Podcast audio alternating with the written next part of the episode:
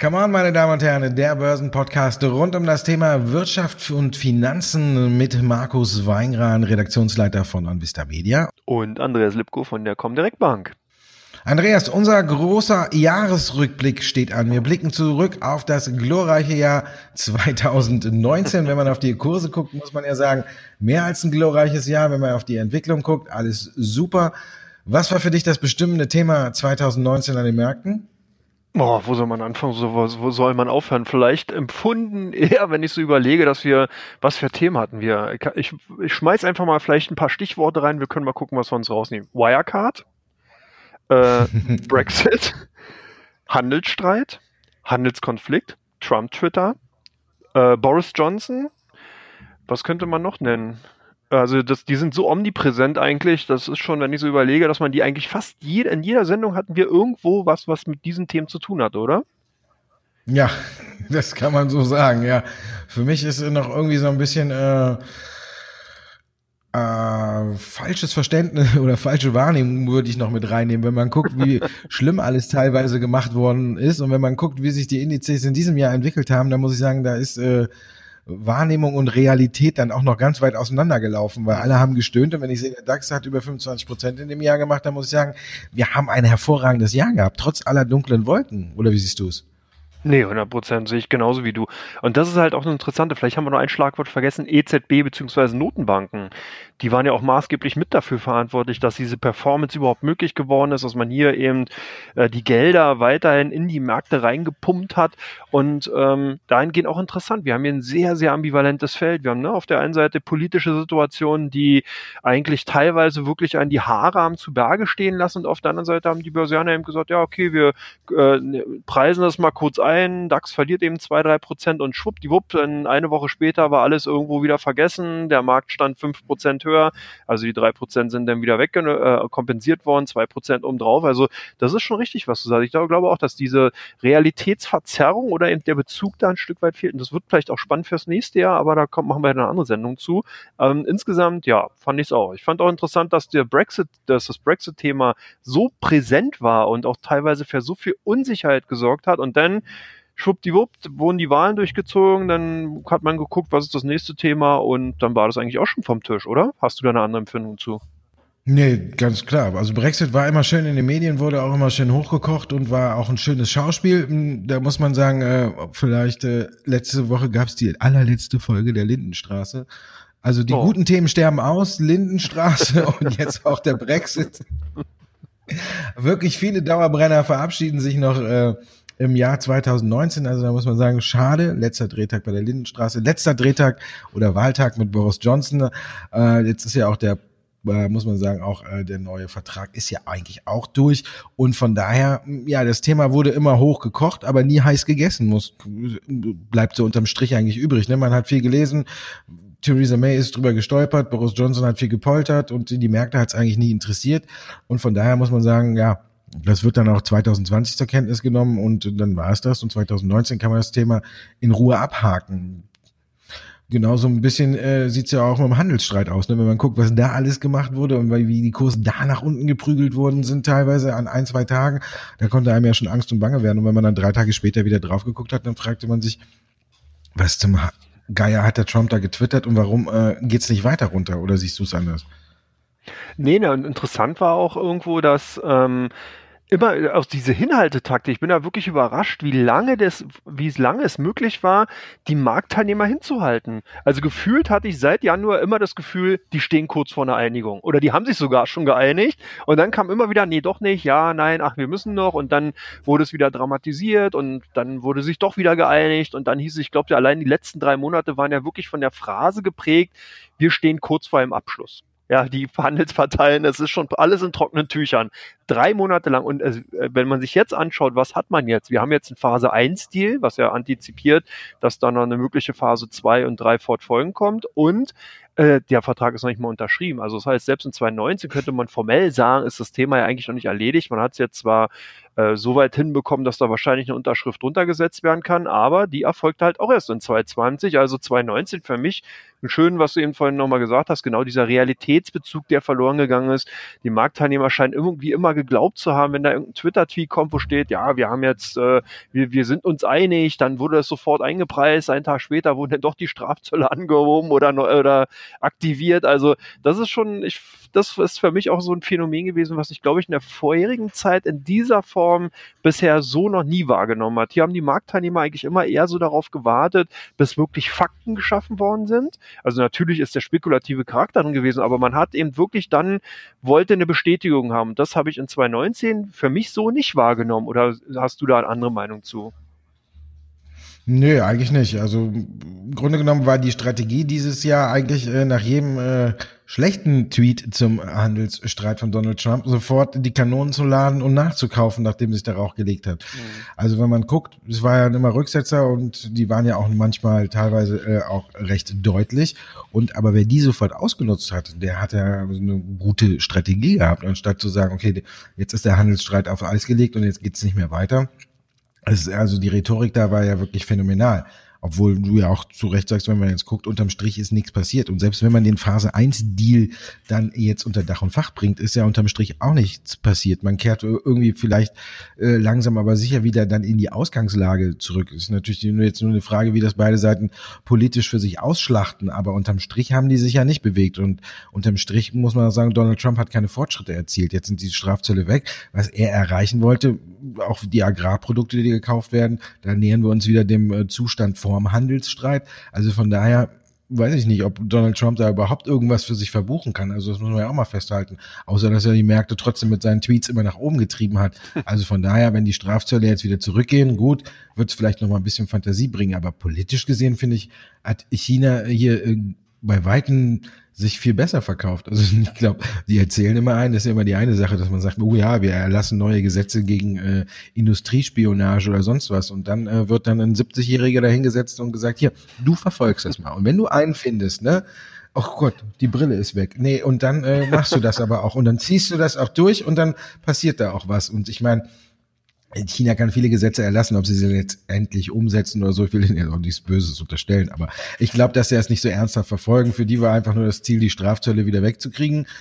Dem haben sie sich angenähert und letztendlich haben sie dafür nicht viel gemacht. Außer der, muss man ja auch mal sagen. Also ich finde hier hat sich China viel cleverer angestellt als Donald Trump, der jetzt vor den Wahlen irgendwie das als großen Sieg feiert ich sehe da nichts, ich sehe da keinen großen Sieg und ich sehe auch nicht, dass er irgendwelche großen äh, Abkommen oder irgendwas er China abgerungen hat. Also von daher, ja, das Thema wird uns auch 2020 beschäftigen, wieder rauf und runter. Und da muss man gucken, ob die Strategie dann auch wieder passt. Wenn Trump sagt, nee, gibt keine weitere Einigung oder er wieder mit Strafzöllen um sich wirft, weil China ihm dann doch nicht entgegenkommt. Also das Thema ist auch, finde ich, mit dem Phase 1 Deal noch nicht vom Tisch und auch vor allen Dingen noch nicht ausgestanden. Also von daher wird uns das auch 2020 beschäftigen. Ha, und dann kommen wir ja zu dem Wert, ne, der Dauergast in unserer Sendung war. Wirecard. ja, ja, Wirecard. Und die Financial Times müsste man ja eigentlich nochmal als Schleichwerbung an, äh, äh, erwähnen, oder? Die haben es ja auch immer wieder geschafft, hier äh, durch ihre Schlagzeilen, durch die Vorwürfe, genau das Unternehmen ja auch mal schön durch, unter Druck zu bringen. Aber äh, ist schon Wahnsinn. Also wenn man überlegt, dass wir hier, hier über einen DAX Mitglied drehen. Also wirklich eines der äh, sinnbildlich größten äh, oder wichtigsten Unternehmen in Deutschland, die dann eben so angeschossen und angeschrotet werden, ist schon, äh, kannst du dich an irgendeine Phase erinnern bisher, wo das schon mal mit so einem DAX, also außer jetzt vielleicht die Banken generell, natürlich 27, 28, aber dass man sich so stark auf den DAX-Konzern eingeschossen hat? Nee, gar nicht mich nicht an. Das war, fällt so ein bisschen unter die, auch so gibt ja diesen irgendwelches Spiel. Äh, wer hat äh, eigentlich nichts gegen Wirecard? Es sind nicht viele, wenn man überlegt. Es ist ja von allen Seiten kamen äh, negative Berichte, ob es äh, Financial Times, Handelsblatt, Süddeutsche, Frankfurter, ich weiß nicht, die Liste kann man der ja Spiegel. unendlich weiterführen. Spiegel, ja, auch der. Also es gab ja keinen, der nicht gegen Wirecard geschossen hat. Also von daher kann einem der Herr Braun auch so ein bisschen leid tun. Auf der anderen Seite muss man sagen, er hat auch ja immer noch nicht geschafft, so richtig Transparenz reinzubringen. Man weiß es nicht. Und ja, ich denke auch Wirecard wird 2020 ein Dauergast in unserer Sendung sein, weil solange dieser Sonderbericht, der da jetzt eingefordert wurde, äh, nicht auf dem Tisch ist, sind die Anleger weiterhin verunsichert. Das Einzige, was man feststellen kann, ist ähnlich wie bei anderen Dingen, man entwickelt eine gewisse Resistenz gegen die Artikel. Früher ist die Aktie 10, 20 Prozent eingebrochen beim ersten Financial Times Artikel. Jetzt reden wir über ein bis zwei Prozent. Also ich denke so um die Marke von 100 Euro, da sind wir dann äh, dabei, dass die Anleger da nicht mehr so schreckhaft reagieren. Von daher sind die Ausschläge deutlich geringer geworden, aber man ist ja von den Höchstkursen weit entfernt stand ja fast bei 200 Euro, jetzt sind wir bei um die 100 Euro. Jetzt kommen natürlich alle und sagen Kurspotenzial von über 100 Prozent. Auch die Aktie, die 2020 das größte Potenzial hatte, sich zu verdoppeln, ja, man kann sich alles ein bisschen schön reden. Ich weiß es noch nicht. Also ich muss sagen, ich bin da noch ein bisschen skeptisch, solange dieser Sonderbericht nicht da ist. Und ich glaube, der wird auch erst Ende ersten Quartals erwartet oder Mitte ersten Quartals, äh, ist viel Angriffsfläche bei Wirecard. Die Anschuldigungen sind ja alle nicht neu. Ich meine, das ist ja das, was die ganzen Medien auch ganz clever machen. Es ist ja alles eigentlich bekannt schon.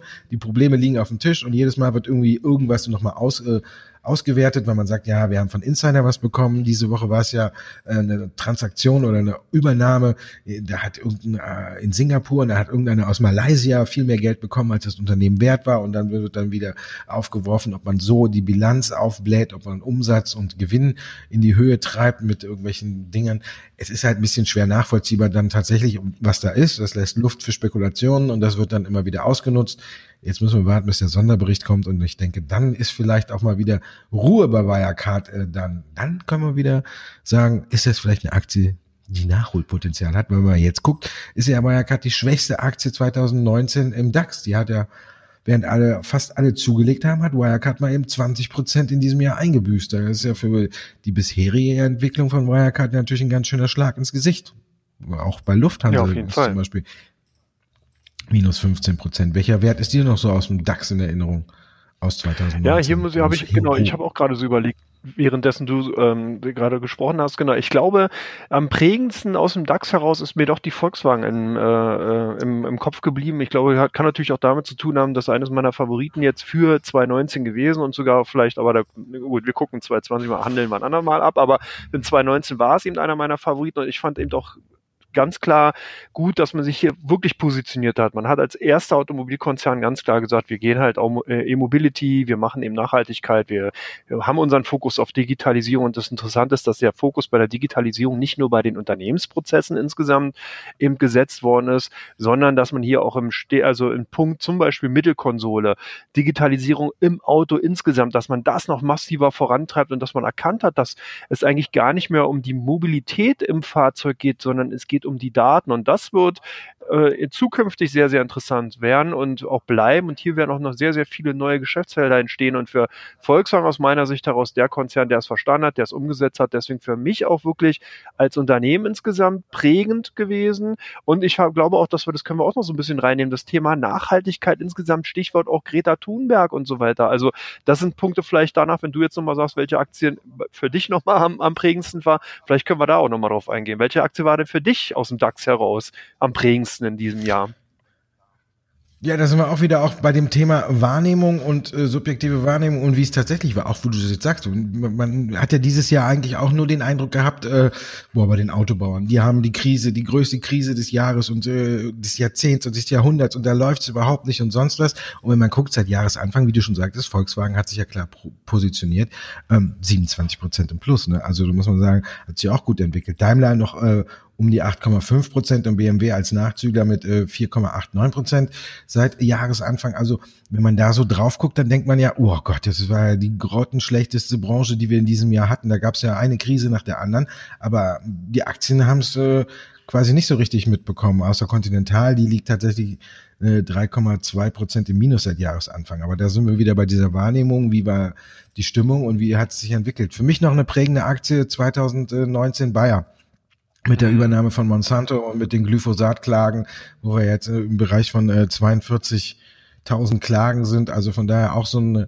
Altlast, die auch ins neue Jahr noch mit rübergeschleppt wird. Aber ich denke auch eine Aktie, die man angucken sollte, weil Bayer wird sich wohl da hingehend bewegen, dass man sagt, man muss jetzt hier einen Vergleich mit allen Klägern schließen, weil wenn die alle Klagen einzeln abhandeln, dann hätte das Thema ja wahrscheinlich noch äh, bis ins nächste Jahrtausend beschäftigen. Und da kommen ja immer noch mehr dazu. Also von daher muss jetzt Bayer auch 2020 schauen, dass wir da irgendwo einen Riegel vor diese Klagewelle kriegen. Und ich denke, wenn man da jetzt einen großflächigen Vergleich anstrebt, dann könnte es auch mal so ein Befreiungsschlag sein. Aber da ist auch wieder so ein Thema, ne? Bayer, da war man immer, oh, Klagen und alles und sonst was. Ja, 16 Prozent in diesem Jahr, ne? Muss man auch wieder sagen, die subjektive Vorstellung, bei Bayer läuft sich rund, Aktie ist total abgestürzt und Klagen über Klagen, Monsanto-Übernahme der größte Fehler oder sonst was, aber unterm Strich über 16 Prozent im Plus.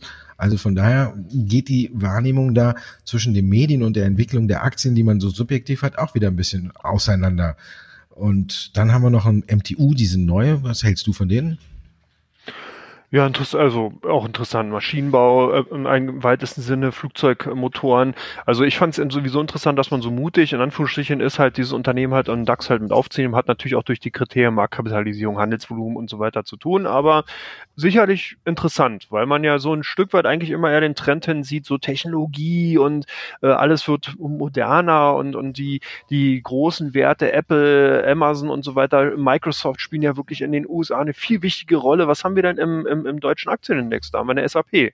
Aber das war es eigentlich. Wenn du so willst, äh, vom, von der Technologievertretung äh, her war es das schon. Jetzt haben wir eine Teamviewer im MDAX bekommen, auch nice äh, to have, aber so insgesamt finde ich, wie gesagt, mutiger Schritt, MTU im DAX ist okay, denke ich mal, wird auch einen anderen Charakter nochmal ein Stück weit gehen, noch stärker exportabhängig, noch stärker konjunktursensitiv, aber ich glaube, ich hätte mich eher so ein bisschen gefreut, wenn man hier irgendwo einen größeren Technologiekonzern gehabt hätte, der dann eben auch nochmal so ein bisschen diese stärkere Präsenz eben in den DAX reinbringt oder was denkst du über MTU und dem, der DAX-Positionierung insgesamt? Ja, hätte ein bisschen mehr Abwechslung wäre natürlich nicht schlecht, aber ja, die Kriterien sind immer da und da kann man auch nicht so viel Einfluss drauf nehmen und äh, ja, MTU ist ja im Sog von Airbus und eben äh, im äh, Abwärtstrend von äh, äh, Boeing damit reingerutscht, ne? Aber ja, kann man haben, muss man nicht, ne? Aber läuft die Aktie, ist ja auch sehr gut gelaufen, wenn man jetzt guckt, da, die Performance gilt ja nicht komplett für den DAX, weil sie erst äh, gegen Ende des Jahres da eingestiegen sind. Aber wenn du die Jahresperformance siehst, kommt MTU sogar noch auf die beste Entwicklung mit einem Plus von 60 Prozent. Kurz danach kommt Adidas und dann kommt äh, was Deutsches, ne, mit vor die Deutsche Post, wo man auch nicht mit rechnet, ne. Hält man ja eigentlich für den größten Langweiler die Aktie, ne, aber 43 Prozent, Platz drei in diesem Jahr im, äh, im DAX. Da denkt man immer, boah, Deutsche Post, ja gut, wenn das Porto erhöht wird, dann geht's mal ein bisschen nach oben, aber ansonsten auch hervorragend gelaufen. Also ich muss sagen, wenn man so auf den DAX guckt, dann ist alles äh, gar nicht so schlimm, wie man eigentlich gefühlt äh, wahrgenommen hat. Die sieht ja auch aus, mit den ganzen anderen Aktien, wenn wir ein bisschen tiefer gehen, äh, waren ja zwei Trends für mich sehr bestimmt in diesem Jahr. Eben Warta und da kommen wir dann mit Medizintechnik, da haben ja auch alle Aktien hervorragend sind da gelaufen. Und die andere Seite ist natürlich dann Wasserstoff, wo natürlich auch alle mittlerweile drauf spinnen. Und wo man sagen muss, äh, ja, wird sich dieser Trend auch äh, fortsetzen? Ich denke schon, dass wir auch 2020 die Wasserstoffaktien im Fokus stehen werden, dass die Medizintechnik im Fokus steht, weil die Bevölkerung halt eben immer älter wird. Und von daher finde ich, sollte man da jetzt auch wieder noch drauf gucken und dann ist das alles ganz gut. Welche Technologie, welche Branche stand für dich ja auch noch so 2019, wo man sagt, da muss man jetzt auch 2020 drauf achten? Ja, äh, weitere Überraschungsbranchen, du hast ja schon gesagt. Also auf der einen Seite ähm, waren es neben dem Automotive-Sektor sicherlich nochmal der Logistikbereich. Und da kann man ja so ein Stück weit nochmal die Lufthansa und die Deutsche Post so ein bisschen zusammentun, die ja damit auch zu tun haben. Und überraschend, eben während der eine so ein bisschen die, die Flügel hat hängen lassen, konnte der andere ganz gut performen. Und äh, eigentlich interessant, weil das ja auch so ein ambivalentes Feld ist, wenn man sich halt insgesamt die Konjunktur ansieht, die vor allen Dingen in Europa, der so ein bisschen am, am Lahmen ist, dann kann man sich doch schon wundern, warum der als eine, der eine Konzern dann eben so gut abschneidet und der andere so schlecht. Sicherlich bei Lufthansa viele hausgemachte Probleme noch, ähm, Streiks und äh, dieser ganze Flugverkehr insgesamt und bei der Deutschen Post einfach ein klares Feld. Aber man hat ja hier auch immer wieder Kritik gehört, ähm, insgesamt, dass eben die Konjunktur nicht so gut läuft und dass dahingehend auch weniger Waren eben dann verschickt werden. Und hier scheint dann eben der Onlinehandel doch stärker in den Fokus gerückt zu sein. Also von daher finde ich dieses Feld Logistik insgesamt nochmal ganz interessant und äh, für mich zumindest eine Branche, die auch zeigen wird, wie das zwei, kommende Jahr eben sich darstellen wird und da entsprechend dann auch die ein oder anderen Überraschungen vielleicht dann eben sein können. Was haben wir noch für eine Branche gehabt, die ein Stück weit in ähm, 2019 interessant war? Natürlich der Biotechnologiebereich. Wir haben ja oftmals Evotech dann hier auch bei uns besprochen in dem, in dem Podcast, aber eben auch viele andere Konzerne. Es gab viele große Zusammenschlüsse. Es gab äh, in den USA die Opioide-Klagen. Äh, äh, wir hatten eben Bayer im weitesten Sinne mit Monsanto, gut, ob jetzt Biotechnologie, eher Pflanzenschutz, aber man sieht, dass hier viel, viel Bewegung drinne war in dieser Branche, in, in der Biotechnologie, in der Pharmabranche insgesamt und dass man hier auch kein klares Bild so richtig hatte. Man konnte also nicht sagen, dass die Branche insgesamt an sich, also alle Unternehmen hier Top-Performer waren, sondern man hat hier auch wieder ein sehr, sehr gemischtes Feld eben vorgefunden und äh, von daher für mich auch interessant, dass eben dieser Bereich, der zeitweise doch manche Jahre lang wirklich ganz klar performt und ganz klar zu den Gewinnern gehörten, hier äh, jetzt so ein bisschen ein gemischtes Bild haben und was man natürlich nicht vergessen darf, die Finanzbranche insgesamt, Banken, viel Bewegung, viele Gerüchte, viel Spekulation. Es gab ja dann ja auch hier, äh, hier und da immer wieder auch Gerüchte über Zusammenschlüsse zum Anfang des Jahres und wollten dann die beiden größten Institute Deutsche und Commerzbank zusammengehen. Dann ist ja die Commerzbank sogar noch aus dem DAX geflogen. Darf man auch nicht vergessen. Ne? Also sozusagen die Deutsche Bank an sich jetzt ja nur noch das einzige reine Finanzhaus, reine Bank, die im DAX drinne ist. Und hier sind ja auch die Kursziele von 0 bis 20 Euro zu hören. Also dahingehend vielleicht die Banken- und Finanzbranche für mich nochmal interessant. Was denkst du denn generell über die, die Finanzbranche an sich, Markus, in, in, in Deutschland und Europa? Die, ist die überhaupt noch international konkurrenzfähig? Schwierig, ne? Ganz schwierig, wenn man sieht, die Schere zwischen äh, den amerikanischen Banken und äh, den europäischen Banken oder den Banken quasi fast der Rest der Welt, die geht ja immer weiter auseinander. Die da drüben schaufeln ihre Gewinne. Und wenn man überlegt, dass äh, Goldman Sachs oder so mehr Gewinn einfährt, als die Deutsche Bank wert ist oder so, da muss man sagen, da passt schon irgendwas nicht. Jetzt müssen wir gucken, der Umbau und alles ist natürlich Fantasie drin, aber ja, ob, ob das unterm Strich dann wirklich so reicht, ich weiß nicht. Sewing sagt ja selber, man muss den Markt irgendwie eine Konsolidierung daher herbeiführen, damit ähm, auch die europäischen Banken äh, wieder konkurrenzfähiger werden. Also ich glaube, da wird sich noch einiges tun in den nächsten Jahren und da muss man gucken, ob da nicht tatsächlich auch hier im ähm, europäischen Bereich die großen Verschmelzungen kommen, dass wirklich auch hier in Europa große Banken entstehen, die dann auch ein bisschen äh, mit den amerikanischen mithalten können. Ich glaube, alleine werden alle Einzelkämpfer werden und äh, da wird es dann auch ein bisschen schwierig, wirklich jetzt die Kurve dann so richtig zu kriegen. Klar wird eine deutsche Bank in die Pleite gehen oder so, da wird der Staat schon drauf achten, aber ob sie sich so richtig im Markt behaupten kann oder eher äh, in der äh, weiter zurückfällt Jahr für Jahr in der Bedeutung auch für, auch für die internationalen Märkte, da bin ich mir dann noch gar nicht so sicher. Also von daher, Scholz wünscht sich ja immer eine starke deutsche Bank und äh, ob es die Deutsche Bank dann ist, das ist wieder so ein Wortspiel, ne? Da muss man dann auch tatsächlich alles mal abwarten, weil ähm, da muss man gucken, wie der Umbau jetzt funktioniert. Da kriegt man ja mal unterschiedliche Signale und die Aktie, wenn man guckt, ja, das ist natürlich auch ausgebombt und da muss man einfach äh, abwarten, wie sich das Ganze entwickelt. Wenn man jetzt guckt auf Jahressicht, die Deutsche Bank, ja, natürlich auch einer der schlechtesten Werte mit, äh, hat gerade mal ein Plus, aber immerhin von 1,62 Prozent. Also wir auch wieder bei der gefühlten Wahrnehmung. Ne? Und wenn man guckt, wie die Deutsche Bank rumgeprügelt wurde und was ja aber wieder darauf eingekloppt wurde, müsste man ja meinen, dass sie noch hinter Wirecard mit minus 20 Prozent liegt. Aber sie hat immerhin auf Jahressicht bislang äh, ein Plus noch, ein kleines Plus hingekriegt. Also von daher Schmerzen hat man bei dem Kurs, ob sie sich äh, international durchsetzen werden und wieder konkurrenzfähig werden, denke ich, da werden noch Jahre ins Land gehen. Und zurzeit ist die Deutsche Bank auch nicht in der Position, wo man sagen kann, äh, die können andere und übernehmen, um stärker wieder sich in Europa und äh, in der Welt zu positionieren. Da muss man ja eher Angst haben, dass irgendeiner tatsächlich mal sagt, oh, jetzt sind wir auf dem Niveau bei der Deutschen Bank, jetzt können wir uns die mal einverleiben und dann ist es auch schon wieder weg. Die Träume sind die Träume von Herrn Scholz schon wieder weg, weil die Deutsche Bank da glaube ich auch nicht wie so eine Fusion unter Gleichgesinnten anstreben kann, sondern eher da so ein bisschen den kleineren Part aktuell einnehmen muss, außer man kriegt jetzt so richtig die Kurve, aber da, das sehe ich auch noch nicht. Also es ist ein schwieriges Umfeld, man muss abwarten, wie es weitergeht. Du sagst ja auch, Commerzbank ist aus dem DAX rausgeflogen. Das sagt ja eigentlich auch schon alles, wie die Entwicklung in der Bankenbranche gerade ist. Von daher wird es da schwierig bleiben. Auch 2020 und 2019 war es natürlich absolut äh, spannend und vor allen Dingen auch schwierig für die Banken. Blicken wir vielleicht nochmal kurz in die USA. Wir haben ja schon über Trump und alles gesprochen. Trotzdem, die Märkte haben sich ja auch da hervorragend entwickelt. Der Dow ist von einem Hoch zum anderen gerast. Die Nasdaq äh, auch brutal gut entwickelt. Also von daher muss man sagen, äh, da drüben ist es ja mehr als gut gelaufen. Der S&P hat 27 Prozent gemacht, die Nasdaq über 33 Prozent, der MDAX kommt da fast mit mit 31 Prozent und äh, man muss man sagen, ja eine brutale Entwicklung, aber so kann es einfach äh, Hast du damit gerechnet?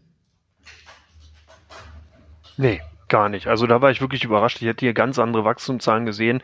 Und ich muss auch sagen, ich glaube nicht, dass das wirklich eins zu eins mit der äh, Politik von Herrn Trump zu tun hat, sondern eher wirklich die Geschenke, die man im Vorfeld gemacht hat. Wir hatten hier Steuererleichterungen gesehen, die natürlich dafür gesorgt haben, dass die Gewinne nochmal zusätzlich eben angestiegen sind, dass die auch die Deregulierung im Finanzsektor eben auch nochmal dafür gesorgt hat, dass man eben hier eine wesentlich bessere Positionierung der Banken erreichen konnte. Und insgesamt ist die US-Wirtschaft sehr, sehr robust, zumindest das, was man an den Zahlen nach außen sieht. Wir haben hier einen sehr starken Häusermarkt, wir haben einen sehr starken Arbeitsmarkt, wir haben robuste Bruttoinlandsproduktzahlen über die Quartale hinweg gesehen. Ich glaube, dass man hier eigentlich eher ein Chapeau in Richtung Richtung äh, Notenbank zurufen müsste. Die US-Fed hat hier wirklich alles richtig gemacht, zumindest größtenteils. Man hat sich hier sehr, sehr gut positioniert, das muss man sagen, in dem internationalen Finanzmarktumfeld äh, hier auch die Zinsen in diesem Zuge anheben zu können, ohne dass die US-Wirtschaft ähm, abgewürgt wird. Und da waren ja vorher sehr, sehr viele Kritiker, die immer wieder gesagt haben, ja, das geht nicht mehr, wir werden hier Nullzinsen bis in, also bis zur Unendlichkeit haben und so weiter und so fort. Die sind ja alle Lügen gestraft worden und wir sind ja eh, wenn man so will, in einer riesengroßen Sandbox, in einem riesengroßen Versuchslabor derzeit, was die Finanzmärkte angeht. Wir haben momentan ein Szenario, was so in dieser Form noch nie da war, äh, wir, oder beziehungsweise eine, eine Situation. Ne? Wir haben halt äh, eine Zinssituation in Europa, die bei null Minuszins ist. Wir haben eine Zinssituation in den USA, die im, um zweieinhalb bis zwei Prozent in dem Dreh ist. Und ähm, allein diese Zins, diese Diskrepanz zwischen diesen beiden großen westlichen Industrienationen hat, sucht eigentlich schon ihresgleichen. Bisher sind die immer ein Stück weit mitgelaufen, parallel gelaufen. Wir haben das große äh, äh, Abwertungsrennen zwischen den Währungen, äh, japanischen Yen, Euro und US-Dollar äh, auch gesehen, der jetzt auch vorbei ist. Und dahingehend ist es schon interessant, wie die FED sich eben positioniert hat und dass man eben, äh, vor allen Dingen auch, was man in den kommenden Jahren macht, da muss ich sagen, gute Arbeit und äh, für mich überraschend, was eben auch das Wirtschaftswachstum äh, in den USA angeht. Und ich bin halt auch gespannt, wie es dann im kommenden Jahr sein wird. Ja, gut, hast du recht. Und man muss ja auch sagen, also wenn man das Jahr so ein bisschen zusammenfassen will, muss man sagen, unterm Strich sich gegen den Markt zu stemmen, macht keinen Sinn. Das wurde dieses Jahr wieder eindrucksvoll äh, bewiesen. Ich möchte auch mal wissen, wie viele Shortseller wirklich dieses Jahr auf dem falschen Fuß erwischt worden sind. Wirecard, Klammer auf, Klammer zu, ausgeklammert. Aber trotzdem äh, möchte ich das mal gerne wissen, weil man ja immer den Eindruck hatte, jetzt geht's runter oder man meinte, jetzt muss man sich, äh, muss doch mal eine größere Konsolidierung kommen, aber die war ja tatsächlich alles nur für Daytrader oder Tagessachen und von daher glaube ich, dass es ähnlich 2019, äh, 2020 so weitergeht, dass wir aber nicht diese Dynamik mehr sehen, die wir jetzt gesehen haben. Also, es wird alles sich ein bisschen verlangsamen, verlangsamen und man muss vielleicht ein bisschen mehr äh, selektieren bei seinen äh, Investments. Aber das werden wir ja nächste Woche nochmal besprechen. Da gehen wir ja nicht, gibt's keinen äh, Rückblick, sondern da gibt's den großen Ausblick von Come On. Und da werden wir noch einiges vorstellen, oder Andreas? Auf jeden Fall. Und der wird bestimmt super spannend bleiben, weil du hast ja in diesem Jahr sehr, sehr schöne und interessante Unternehmen vorgestellt. Da muss ich wirklich sagen, Chapeau, Observata war, ähm, die ja wirklich hervorragend per, performt hat. Da bin ich schon gespannt, was du sozusagen dann in der Ausgabe vielleicht mitnimmst und auskramen kannst. Und natürlich werde ich versuchen, dass ich auch die entsprechenden Branchenunternehmen, wie auch immer, vielleicht mitbringen kann, dass man eben dann mal schaut, wie die Aktien sich in 2020 da darstellen. Ich bin auch gespannt und freue mich natürlich, bedanke mich bei dir, Markus, für, ich fand die Ausgaben, die wir gemacht haben, diesen Jahr sehr, sehr gut. Wir haben schöne Fortschritte gemacht und Themen waren, obwohl es teilweise ein bisschen von Vorgaben her dröge waren, war, finde ich, immer gute Dinge draus gemacht, oder? Klar. Schwieriges, spannend, lustig aufbereitet, genau. Hat mir auch sehr gefreut, das Jahr mit dir, Andreas. Ich finde, es macht immer mehr Spaß. Wir passen immer besser zusammen und äh, das werden wir auch 2020 wieder unter Beweis stellen. Und jetzt, meine Damen und Herren, wünsche ich Ihnen einen wunderschönen guten Rutsch ins neue Jahr. Feiern Sie gut, freuen Sie sich auf unseren Ausblick. Den gibt's nächste Woche und dann geht's wieder weiter mit Come On. Dankeschön, Andreas. Danke dir, Markus. Mm-hmm.